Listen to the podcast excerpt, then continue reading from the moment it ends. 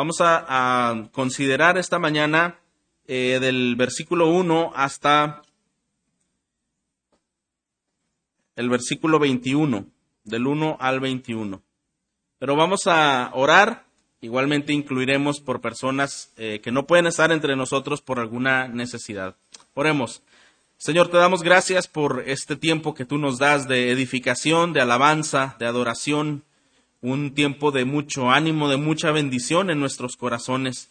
Pedimos, Señor, que ahora al considerar tu palabra, igualmente nuestros corazones estén dispuestos y abiertos a recibir el consejo y también estemos prestos para la obediencia y la aplicación de esta sabiduría que tú entregas a nosotros.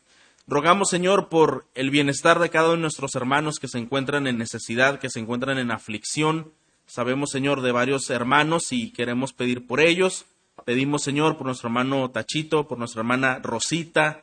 Pedimos, Señor, por nuestra hermana Elvia Morales. Pedimos, eh, Señor, eh, que tú seas con, cada uno de ellos. Eh, suplicamos, Señor, que tú sigas haciendo tu obra. Pedimos por nuestros hermanos José y Abraham Reyes también. Y, te pedimos, Padre, por cada persona que se ha encontrado en alguna necesidad, en alguna aflicción, que tú sigas obrando en ellos y hagas tu voluntad perfecta. También pedimos, Señor, que tu nombre sea glorificado a través de la exposición y nuevamente nuestros corazones sensibles respondan en adoración. Todo esto, Señor, te lo pedimos en Cristo Jesús. Amén. Muy bien, pues quiero invitarle a que siga la lectura con su vista. Génesis 21, 1 al 21, dice la palabra de Dios. Entonces el Señor prestó atención a Sara, como había dicho, e hizo el Señor por Sara como había prometido. Sara concibió y dio a luz un hijo a Abraham en su vejez, en el tiempo señalado que Dios le había dicho. Abraham le puso el nombre de Isaac al hijo que le nació, que le dio Sara. A los ocho días, Abraham circuncidó a su hijo Isaac, como Dios le había mandado. Abraham tenía cien años cuando le nació su hijo Isaac. Sara dijo, Dios me ha hecho reír, cualquiera que lo oiga se reirá conmigo. Y añadió, ¿quién le hubiera dicho a Abraham que Sara amamantaría hijos? Pues bien, le ha dado un hijo en su vejez. El niño creció y fue destetado, y Abraham hizo un gran banquete el día que Isaac fue destetado. Pero Sara vio al hijo que Agar, la egipcia, le había dado a Abraham, burlándose de su hijo Isaac. Por eso le dijo a Abraham, echa fuera a esta sierva y a su hijo, porque el hijo de esta sierva no ha de ser heredero junto con mi hijo Isaac. El asunto angustió a Abraham en gran manera por tratarse de su hijo. Pero Dios dijo a Abraham, no te angusties por el muchacho ni por tu sierva. Presta atención a todo lo que Sara te diga, porque por Isaac será llamada tu descendencia, también del hijo de la sierva haré una nación, por ser tu descendiente. Se levantó pues Abraham muy de mañana, tomó pan y odre de agua y los dio a Agar, poniéndolos sobre el hombro, y le dio al muchacho y la despidió. Y ella se fue y anduvo errante por el desierto de Berseba. Cuando el agua del odre se acabó, ella dejó al muchacho debajo de uno de los arbustos. Entonces ella fue y se sentó enfrente como a un tiro de arco de distancia, porque dijo ah, que no vea yo morir al niño, y se sentó enfrente y alzó su voz y lloró. Dios oyó la voz del muchacho que lloraba, y el ángel de Dios llamó a Agar desde el cielo y le dijo, ¿qué tienes, Agar? No temas, porque Dios ha oído la voz del muchacho en donde está levántate, alza al muchacho y sosténlo con tu mano, porque yo haré de él una gran nación. Entonces Dios abrió los ojos de ella y vio un pozo de agua, fue y llenó el odre eh, de agua y dio de beber al muchacho. Dios estaba con el muchacho que creció y habitó en el desierto y se hizo arquero y habitó en el desierto de Parán y su madre tomó para él una mujer de la tierra de Egipto. Bueno, hasta ahora, hermanos, si recordamos el episodio anterior, eh, no vimos una actitud muy buena de parte de Abraham. Habíamos comentado que él había puesto otra vez en riesgo eh, el plan de Dios, los deseos de Dios, a través de lo que él pensaba hacer con la descendencia de Abraham. Y él expone a su esposa una vez más, y él expone su vida nuevamente por causa de la desobediencia, por causa de la incredulidad, y vemos ah, un vacilamiento en el caso de Abraham y de Sara. Pero dice aquí la palabra de Dios que el Señor llega a Sara y cumple esta promesa. Hoy vamos a meditar en el hijo de la promesa, como se titula el, el tema, el hijo de la promesa. Ahora, hermanos, el nacimiento de Isaac es un evento muy importante para la vida cristiana y para los cumplimientos del Señor. El nacimiento de Isaac marcó un punto fundamental en el desarrollo del plan eterno de Dios. Yo creo que todos hemos seguido que el Señor había prometido cuando eh, el pecado entró en, en Edén y el Señor había prometido que de la simiente de la mujer vendría quien aplastaría la cabeza de la serpiente. Y hemos estado pendientes cómo esa simiente se ha ido resguardando, se ha ido preservando, pese a los muchos peligros que hemos visto en las Escrituras, para eliminar el plan de Dios y el pueblo de Dios. Pero ahora vemos que este cumplimiento continúa. ¿Por qué hubo tanto riesgo en, en las decisiones malas de Abraham? Porque otra vez, hermanos, está en juego el plan eterno de Dios. A través de Isaac, el Señor llevaría a cabo sus planes perfectos. Y desde luego que el enemigo desearía que Isaac no hubiera nacido y muchas cosas hubieran ocurrido, el mal triunfando. Por eso el nacimiento de Isaac es un punto fundamental en el desarrollo del plan eterno de Dios. La venida de este hijo, de Abraham y de Sara, fue el segundo gran paso hacia el cumplimiento del plan de Jehová. ¿Cuál fue el primer paso? Bueno, eh, el segundo paso, perdón, que era el de tener un pueblo propio, un pueblo separado de las naciones vecinas, un pueblo en el cual se confiasen incluso los oráculos divinos. A través de Isaac se formaría todo esto, un pueblo del cual, según la carne, naciese el Salvador. ¿verdad? Es tan importante el nacimiento de Isaac un pueblo que a la postre se convertiría en el medio de bendecir a toda la tierra. Entonces esto no nada más lleva una implicación presente o una implicación cercana, era una implicación, hermano, a grandes dimensiones. Todo lo que el Señor haría a través de la vida de Isaac, de esa formación de un pueblo propio celoso de buenas obras, que además bendeciría al resto de la tierra. En la realización de este plan y este propósito, ¿cuál fue el primer gran paso? Bueno, el segundo gran paso para el plan de Dios es el nacimiento de Isaac, pero el primer gran paso, desde luego hermanos, es la selección de Abraham para ser el padre de la nación escogida. El Señor, recuerden, cuando vimos como un evento tan trascendente en los planes de Dios, es que Él escogió, esa es la palabra correcta, ¿verdad? Él escogió, Él eligió a Abraham, sabiendo de entre todas las posibilidades, humanamente era la menos eh, la, peor, por decirlo, ¿verdad? Eh, la menos recomendada, pero el Señor en su gracia eligió a Abraham para ser el padre de una nación escogida. Entonces el llamado eh, que él tiene es para separarlo del pueblo idólatra entre el que él vivía. Él le llamó a salir de ahí y la migración a la tierra que Jehová prometió darle. Ahora, 25 años después de haber estado en la tierra de Canaán esperando el cumplimiento de la promesa, Abraham recompensado, 25 años después. Entonces, ¿qué nos enseña el capítulo 21? Mire, en primer lugar, este capítulo nos habla acerca del cumplimiento de la promesa, ¿verdad? Que Abraham y Sara tendrían un hijo, este hijo se llama el hijo de la promesa. Esto vamos a ver hoy. Hay el cumplimiento, todo lo que se estuvo esperando y de lo que se estuvo especulando, y la falta de fe y la falta de paciencia que vimos entre Abraham y Sara tomando decisiones equivocadas porque no venía esa promesa, ahora es cumplida. Ahora el Señor responde, ahora el Señor hace su obra de manera perfecta. Pero otra cosa que vamos a ver en segundo lugar también es la importancia teológica que tiene este capítulo. Eh, esta importancia teológica es innegable. Por ejemplo, mire, el apóstol Pablo toma este capítulo como apoyo en la explicación de la doctrina bíblica. Usted sabe que este capítulo es utilizado por el apóstol Pablo en el Nuevo Testamento más de dos veces, tres, cuatro, cinco veces, y todo esto es para explicar puntos teológicos. Entonces, qué importante es que haya ocurrido este evento y cómo el apóstol Pablo explica y aplica este evento. Bueno, nosotros vamos a entrar un poquito a esas aplicaciones teológicas para entender la trascendencia que tiene este evento y este capítulo. Entonces, eh, por ejemplo, vemos, hay una elección de gracia dentro del Israel étnico. es lo que vemos en el Nuevo Testamento. En la epístola a los Gálatas, el apóstol Pablo usa otra parte de Génesis 21 para ilustrar el rechazo de los que proponen la salvación mediante la ley. Y quiero que vayamos ahí un momento. Vamos a Gálatas capítulo 4.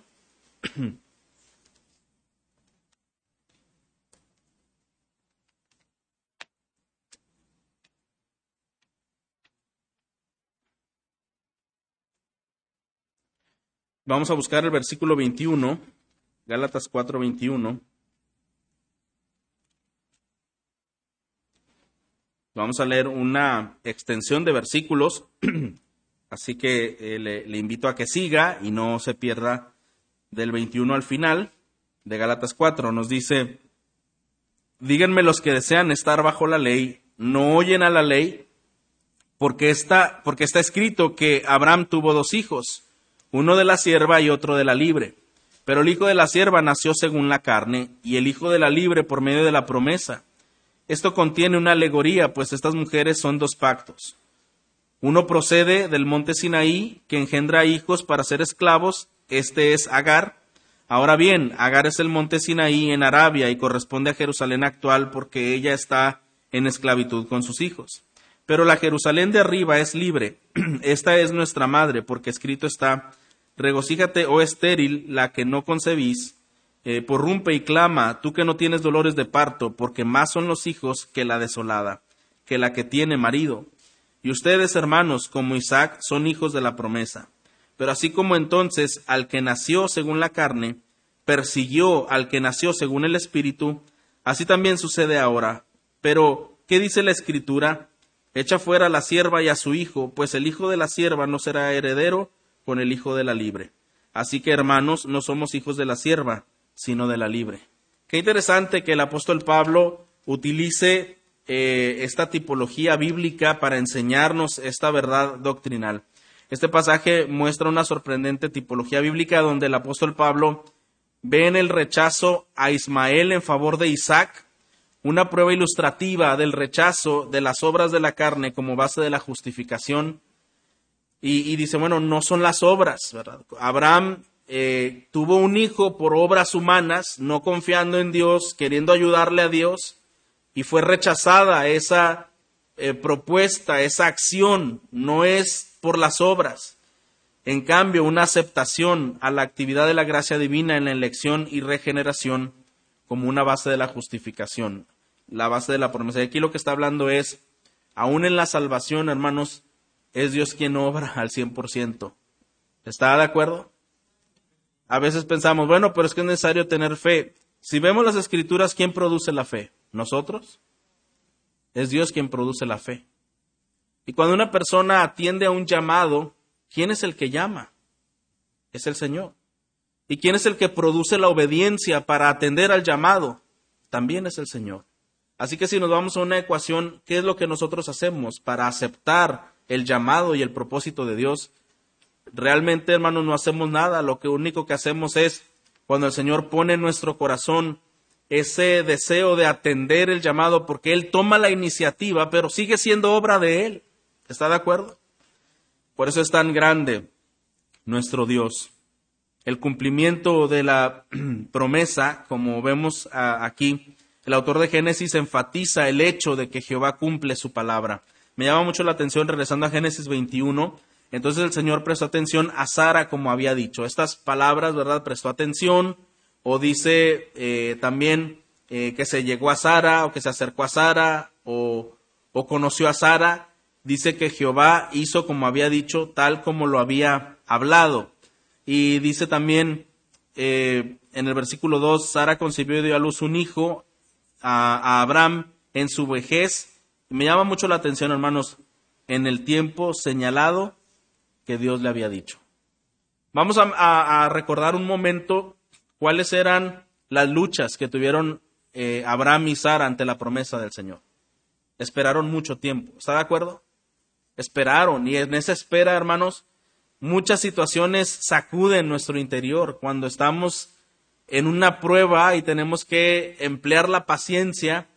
Y bueno, a lo mejor escuchamos que hay muchas alternativas para ayudarle a Dios, o quizá nosotros queremos dar la propia interpretación. A lo mejor lo que Dios nos quiso decir no fue exactamente esto. Quizá lo que Dios nos quiso decir es esto otro. Y todas esas luchas que pudieron venir en ellos y las malas decisiones y situaciones que vinieron en el camino, pero ahora vemos al Señor cumpliendo su palabra en el tiempo que lo había dicho. Ahora, qué interesante, hermanos, es que el Señor fue guardador de su pacto, vimos la semana pasada.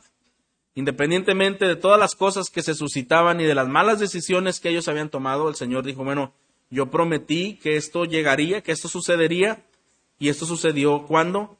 En el tiempo que lo había dicho, en el tiempo que lo había planeado. ¿Qué nos enseña eh, este, estos primeros dos versículos, hermanos? ¿Nos enseñan algo? Nos enseñan, hermano, que Dios tiene sus tiempos. ¿Está de acuerdo? Nos enseña que a la manera de Abraham y Sara, nosotros no somos muy pacientes por naturaleza. Nos enseña que por nuestra falta de paciencia podemos echar a perder varias cosas en el camino, ¿verdad? Eh, por no atender o confiar plenamente en el Señor. Pero hermano, lo más importante que nos debe enseñar es que Dios cumple su promesa a su tiempo. Eso es lo más importante que hoy debemos aprender. Y ese es uno de los principales puntos, algo principal de lo que hoy vamos a aprender es que Dios cumple la promesa a su tiempo, cumple sus promesas a su tiempo. Eh, tomemos esto en nuestro corazón y no, no lo dejemos escapar, sino meditemos en ello. Eh, el Señor cumple sus promesas a su tiempo. Bueno, dice que Jehová hizo como había dicho, tal como lo había hablado. Y en el versículo 2, que Sara concibió en el tiempo que Dios le había dicho, no fue el tiempo de Abraham, sino fue el tiempo de Dios. La impaciencia, hermanos, está fuera de lugar cuando se trata de las promesas de Dios.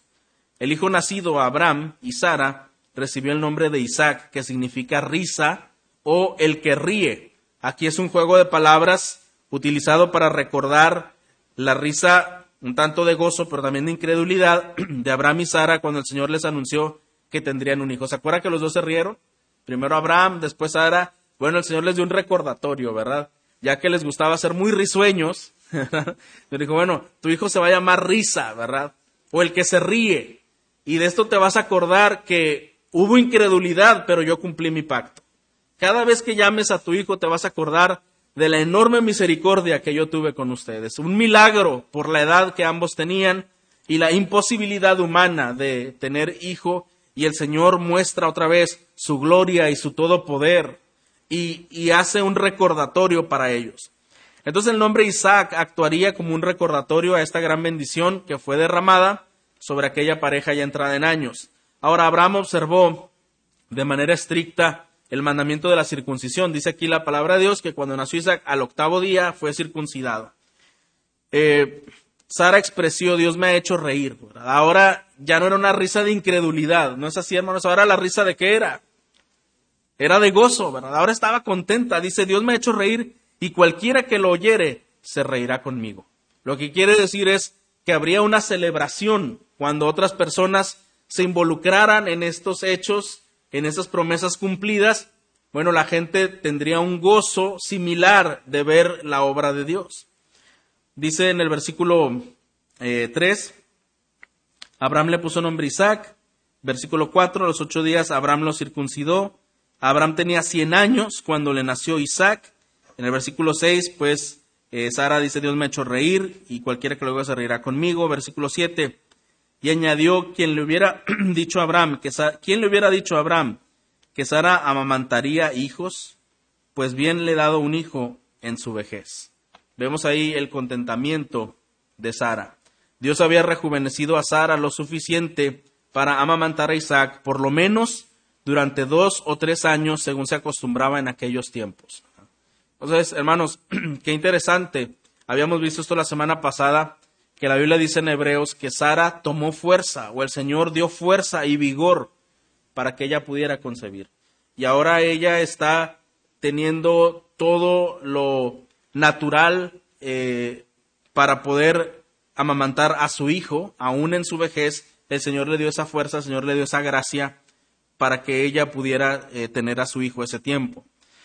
Abraham fue también rejuvenecido. Dice incluso la escritura que posteriormente tuvo seis hijos más con una mujer llamada eh, Setura. Entonces, el Señor rejuveneció a, estas personas quienes centramos ahora esta atención, la promesa de Dios de una manera tan perfecta.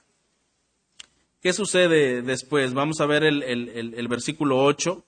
Dice, el niño creció y fue destetado y Abraham hizo un gran banquete el día que Isaac fue destetado. Pero Sara vio al hijo que Agar, vio, al hijo que Agar la egipcia le había dado a Abraham, es decir, a Ismael, lo vio burlándose de su hijo Isaac. Bueno, aquí hay algo eh, muy, muy paradójico. Sara se ríe de gozo porque tiene un hijo. La gente con ella se ríe en celebración, en gratitud, en asombro por lo que el Señor había hecho. Pero aquí vemos otra risa pero no es la misma risa. ¿Sí sigue usted esta línea? Dice que Ismael comenzó a burlarse de Isaac. ¿Qué es lo que nos dice esto? El nacimiento de Isaac había sido un acontecimiento feliz para Abraham, para Sara, y también fue un suceso doloroso. En este suceso, las esperanzas y expectativas hacia Ismael de Abraham estaban siendo destrozadas.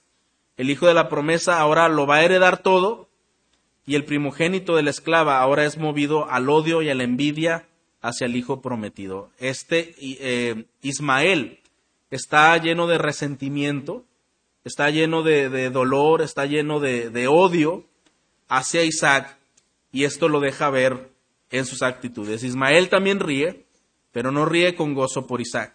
Ismael ríe con una gran incredulidad y los derivados de la incredulidad que son la envidia y el orgullo. Entonces la palabra ríe en este versículo no es la misma que en los versículos anteriores.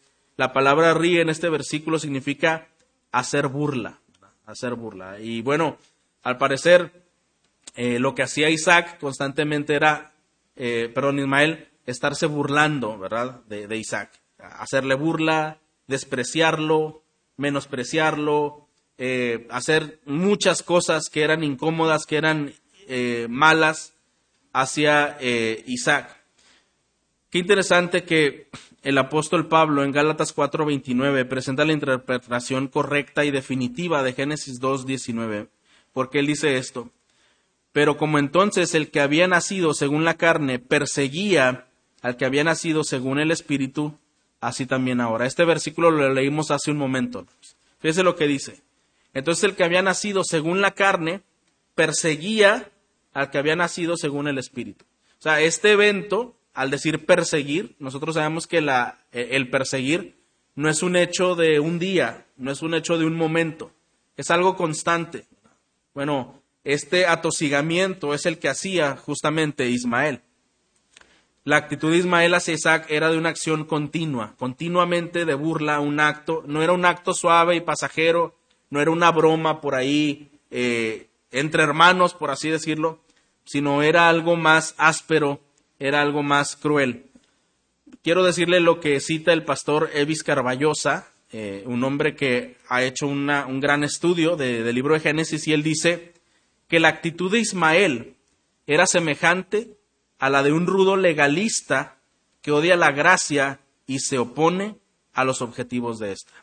Fíjese, lo que Pablo está conectando, hermanos, es que así como el hijo de Agar, que fue el hijo de la carne, perseguía a Isaac, el hijo de la promesa, un don divino, de la misma manera, el legalista, el religioso, el que hace las obras según la carne para querer ganarse el favor de Dios, odia la gracia de Dios. Le molesta escuchar que Dios es un Dios de gracia, que Dios es un Dios de oportunidades, que Dios restaura, que la salvación viene solo y única exclusivamente por gracia y no por obras, una persona religiosa odia y detesta estas palabras. Porque otra vez, hermanos, la carne es orgullosa. La carne intenta ganarse un favor, competir, tener un estatus especial. Pero ¿qué nos dice la Biblia? Que no es del que quiere ni del que corre, sino del que Dios tiene misericordia. Y vez tras vez estaremos viendo esto en las escrituras, como el Señor llama a un huérfano, llama a un odiado, a un despreciado, para hacer sus planes perfectos. Y como dice Primera de Corintios, el Señor no llamó a los nobles, a los fuertes, a los sabios de este mundo, sino que a quien llamó, a lo vil, a lo menospreciado, a lo que no es para deshacer lo que es. Ese es nuestro Dios. Y gloria a Dios por nuestro Dios, porque hermanos, si nosotros quisiéramos pensar qué cualidades o qué atributos tenemos buenos delante de Dios, otra vez, es que no tenemos nada. Todo lo que tenemos es por gracia. Dice un autor, lo único seguro que podemos merecer como humanos es el infierno, porque somos pecadores y cada pecador merece el infierno. Si tú y yo no estamos ahí, otra vez, no es porque tú fuiste bueno, porque tú tienes un corazón noble, es por la gracia de Dios. Nuestro corazón, hermanos, no tiene una bondad suficiente para impresionar a Dios. Con esto no quiero decir, hermanos, que el ser humano no tiene rasgos de bondad, porque somos hechos a imagen de Dios. Y por eso vemos personas que quizá, y esto quizá está, está de moda, ¿no? En las narcoseries y todos estos programas donde ahora el villano es el bueno. Sí se ha notado eso, que eso es la tendencia ahora, como que los que eran los villanos ahora son los héroes. Y sí, matan y hacen muchas cosas, pero al final es gente buena, porque ayudaron a su familia, porque ayudaron a otras personas. Y esto genera una, una terrible confusión, ¿verdad? La verdad, hermanos, es que nadie es tan malo y la verdad es que nadie es tan bueno. La verdad es que todos somos pecadores y como pecadores tenemos un destino seguro que es el infierno, a menos que el Señor obrara nuestra salvación. Y eso no quita que el ser humano, aunque tiene un corazón caído y corrompido, sí tenga ciertos actos de bondad. Si tenga ciertos actos de bondad, de empatía en algunas cosas, esto, esto es cierto. Y aún es porque somos hechos a imagen de Dios. Pero hemos tergiversado esa imagen de Dios por causa del pecado. Entonces, hermanos, tenemos que tener cuidado cuando el apóstol Pablo en Gálatas está diciendo a los de la ley, dice, los que aman la ley, los que quieren vivir conforme a la ley, no han entendido la tipología que Dios rechazó a Ismael porque fue una obra de la carne, pero Dios aceptó a Isaac porque fue el hijo de la promesa. Lo mismo es en nuestra vida cristiana. ¿Por qué Pablo enfatiza eso a los Gálatas, hermano? Porque en la iglesia de Galacia, los judaizantes, ¿verdad? Los, los, judíos de, de nacimiento y un grupo religioso, ellos estaban menospreciando a los gentiles y decían, no, ellos no son tan, tan creyentes, tan cristianos como nosotros, porque al final nosotros pues tenemos muchas cosas de la ley, somos circuncidados, guardamos las fiestas, solemnes, todo.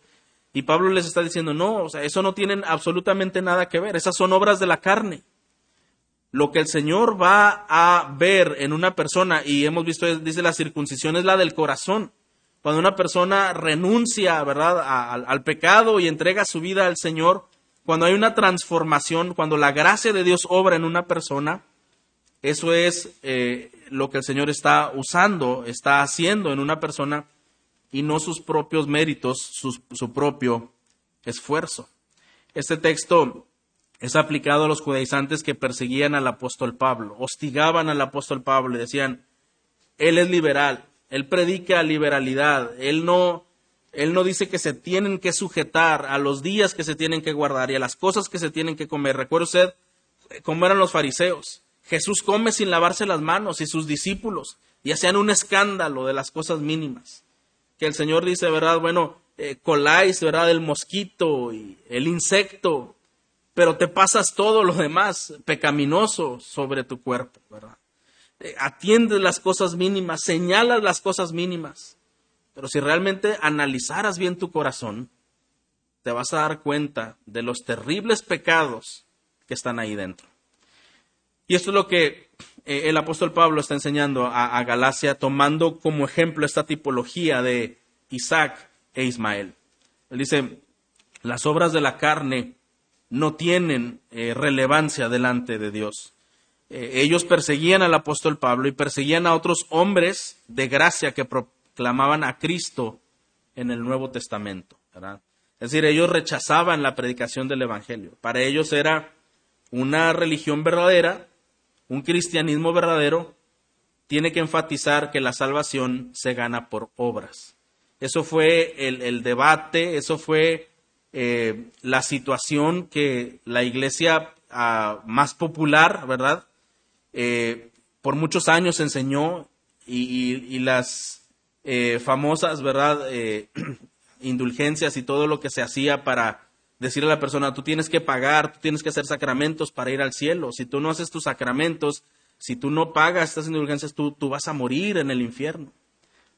Y entonces, cuando fue la reforma con Martín Lutero y estas personas, ellos empezaron a leer las escrituras y a decir, aquí no dice que tengo que hacer tales y cuales cosas o pagar cantidades de dinero para yo ir al cielo. Realmente es la obra de gracia por el Señor Jesucristo.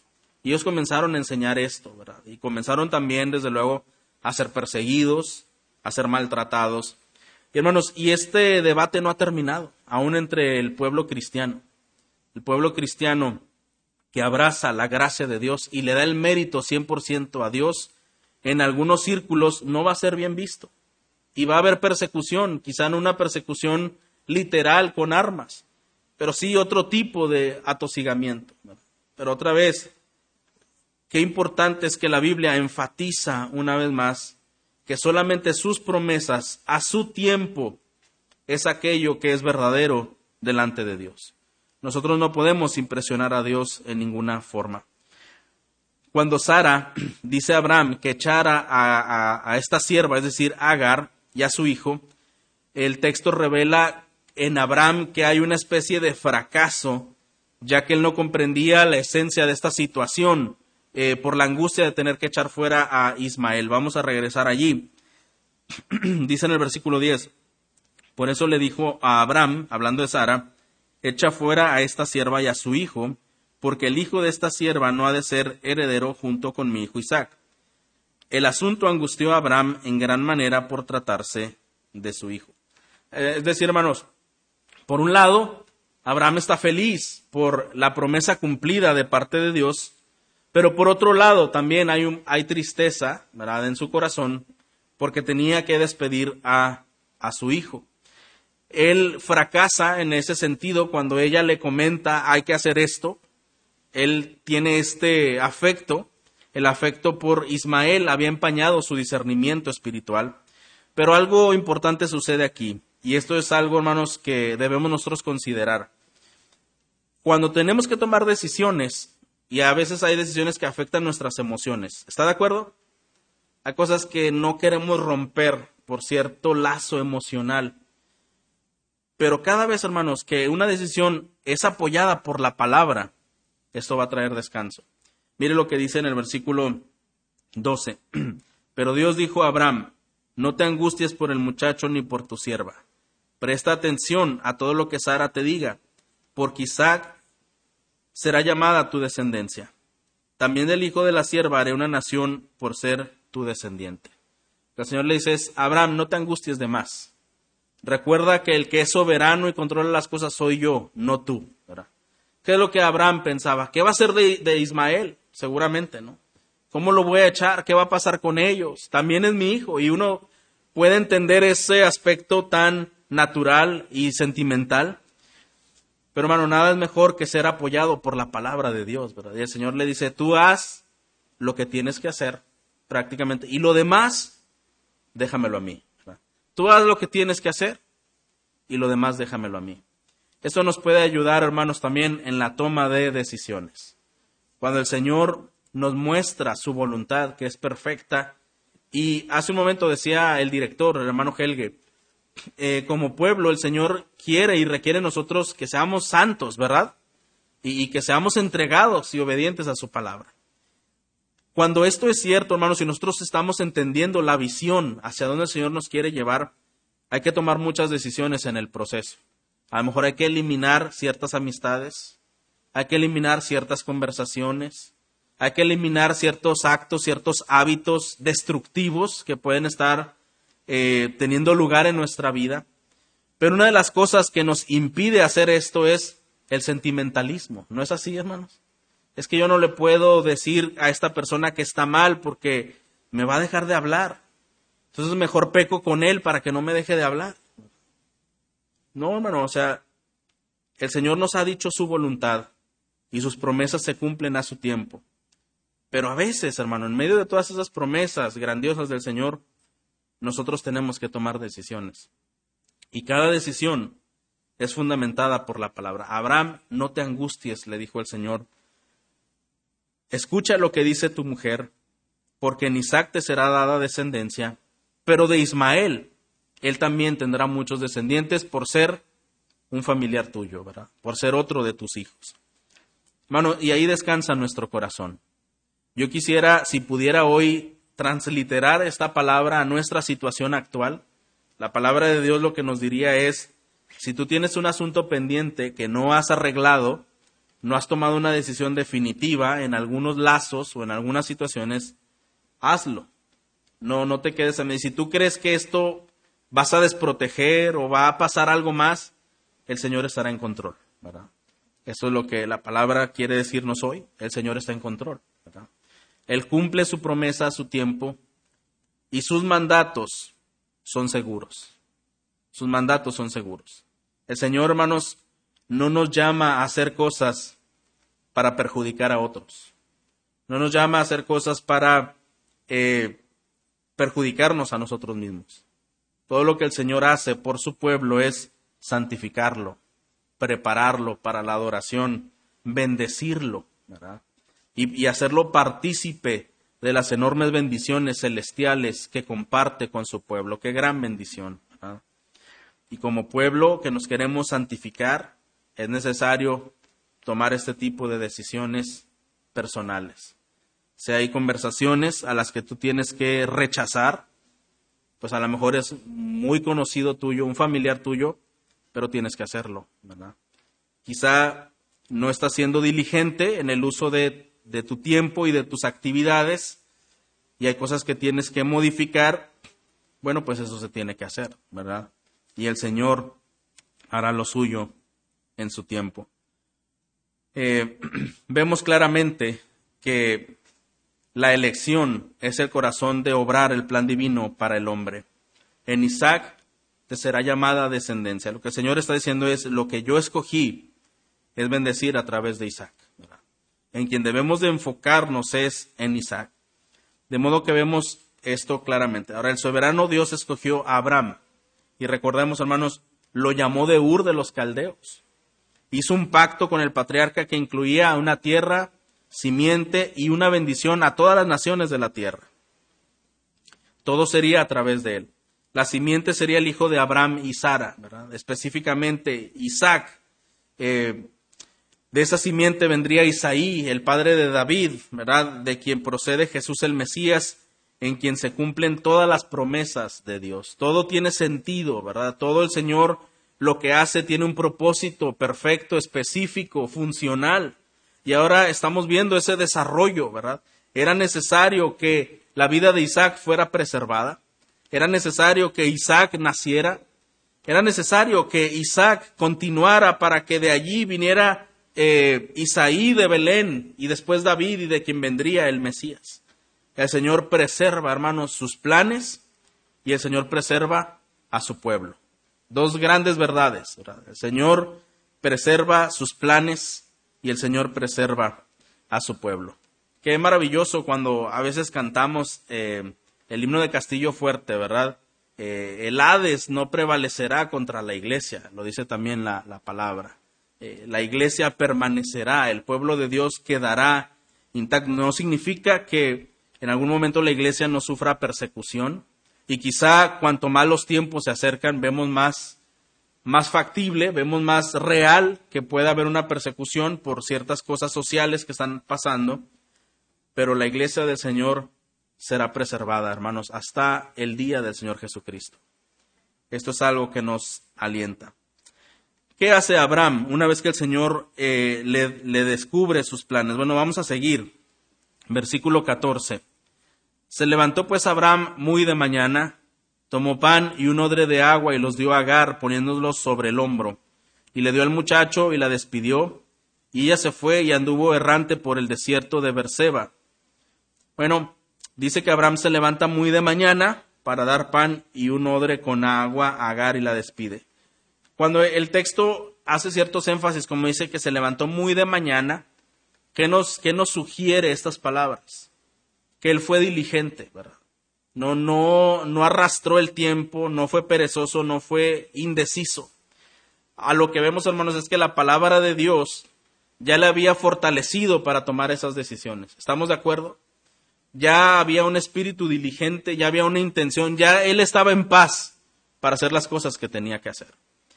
A, propósito otra vez, hermanos, la diligencia y la iniciativa ocurren cuando nuestro corazón se encuentra seguro en la palabra, ¿verdad? Y él entonces muy de mañana hace lo que el Señor le dice, le da agua a Agar, le da pan y, lo despide. Vemos aquí una obediencia pronta de Abraham a pesar de sus emociones naturales en el corazón humano. El odre de agua dice aquí, bueno, aproximadamente debió de haber sido de unos 10 litros, o es decir, más o menos de 10 a 12 litros de agua. O sea, tampoco era un odre muy grande, ¿verdad? Y realmente, hermanos, si nosotros vemos los elementos que está dando Abraham a Agar, son elementos muy insuficientes. ¿Qué iba a hacer ella en el desierto? En un desierto con solamente 10 litros de agua. Eh, yo casi me tomo tres en un día. Ahora imagínese, este, ¿qué va a hacer con 10 litros de agua solamente y con su hijo? Bueno, eh, otra vez, hermanos, aunque esto parezca tan sorprendente, el Señor quiere obrar, quiere manifestar su poder. Dice que en el versículo 15, cuando el agua del odre se acabó, ella dejó al muchacho debajo de uno de los arbustos. Entonces ella fue y se sentó enfrente como a un tiro de arco de distancia, porque dijo que no vea yo morir al niño, y se sentó enfrente y alzó su voz y lloró. Cuando el agua se acaba y el tiempo en el desierto, eh, el sol y todo lo que esto implica, ella sí llega a, estar en una en, un, en un escenario moribundo, hermanos, entre la vida y la muerte, y obviamente el pequeño también.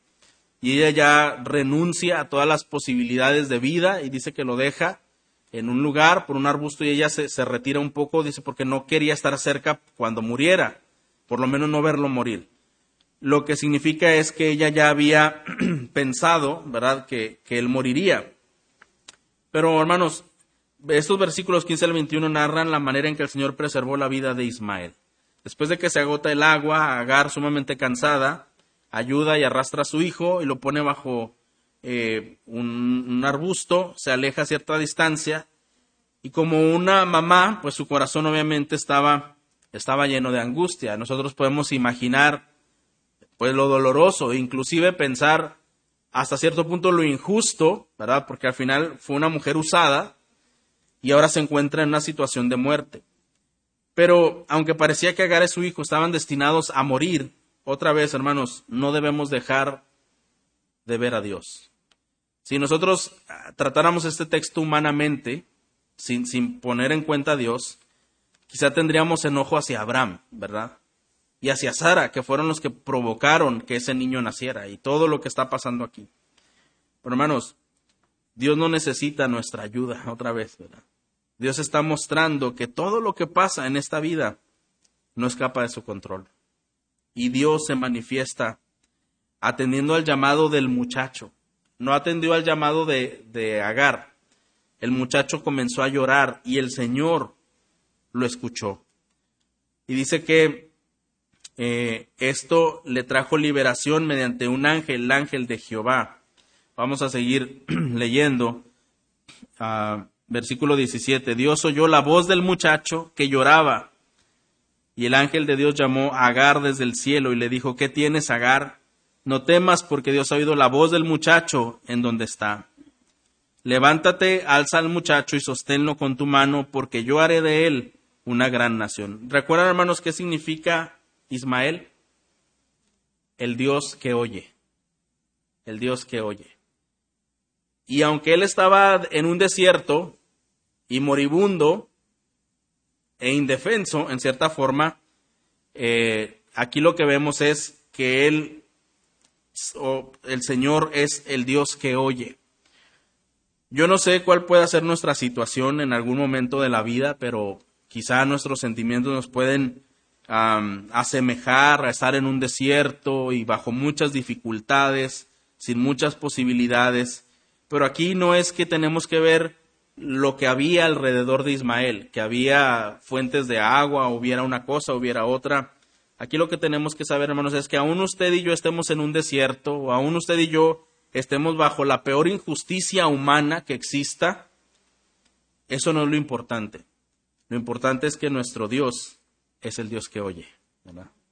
Es en lo, que, en lo que nosotros nos debemos de centrar. Y es ahí en lo que muchas veces como cristianos podemos fracasar. Y podemos hacer una telenovela, ¿verdad?, de la vida y buscar quiénes son los buenos y quiénes son los malos y, la injusticia y, todas esas cosas. ¿Y qué pasa del Dios que oye? ¿Por qué ponemos más relevantes las cosas que el Dios que oye y que nada escapa de su control? Mire lo que el Señor hace. En el versículo 18, levántate, alza al muchacho y sosténlo con tu mano, porque yo haré de él una gran nación entonces Dios abrió los ojos de ella y vio un pozo de agua. Fue y llenó el odre de agua y dio a beber al muchacho. Dios estaba con el muchacho, que creció y habitó en el desierto y se hizo arquero. Y habitó en el desierto de Parán, y su madre tomó para él una mujer de la tierra de Egipto. ¿Por qué termina así este pasaje, hermanos? Porque lo que estamos viendo aquí es que el Señor está prometiendo descendencia a Ismael, el Señor está diciendo que estaría con Ismael para preservarlo, al punto que incluso su mamá lo vio casarse, ¿verdad? Es lo que estamos viendo aquí. La historia no terminó en esa tragedia en donde ambos murieron en el desierto, olvidados. No, no, Ismael tuvo una descendencia muy grande porque el Señor lo preservó, lo cuidó y así lo había prometido. Y su mamá tuvo la dicha de haberlo visto eh, casarse, ¿verdad? Lo que vemos otra vez, hermanos, es, tenemos un Dios que cumple sus promesas.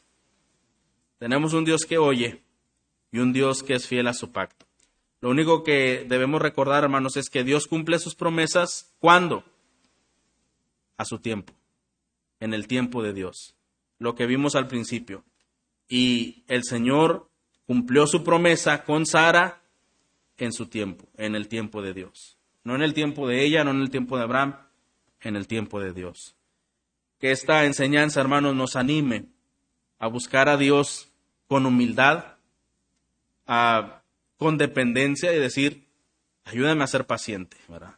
Si hay algo que hoy debemos aprender es pedir al Señor que nos dé esa paciencia, que nos dé fe en medio de las pruebas, que si las cosas se ponen difíciles, recordemos que es el Dios que oye, ¿verdad?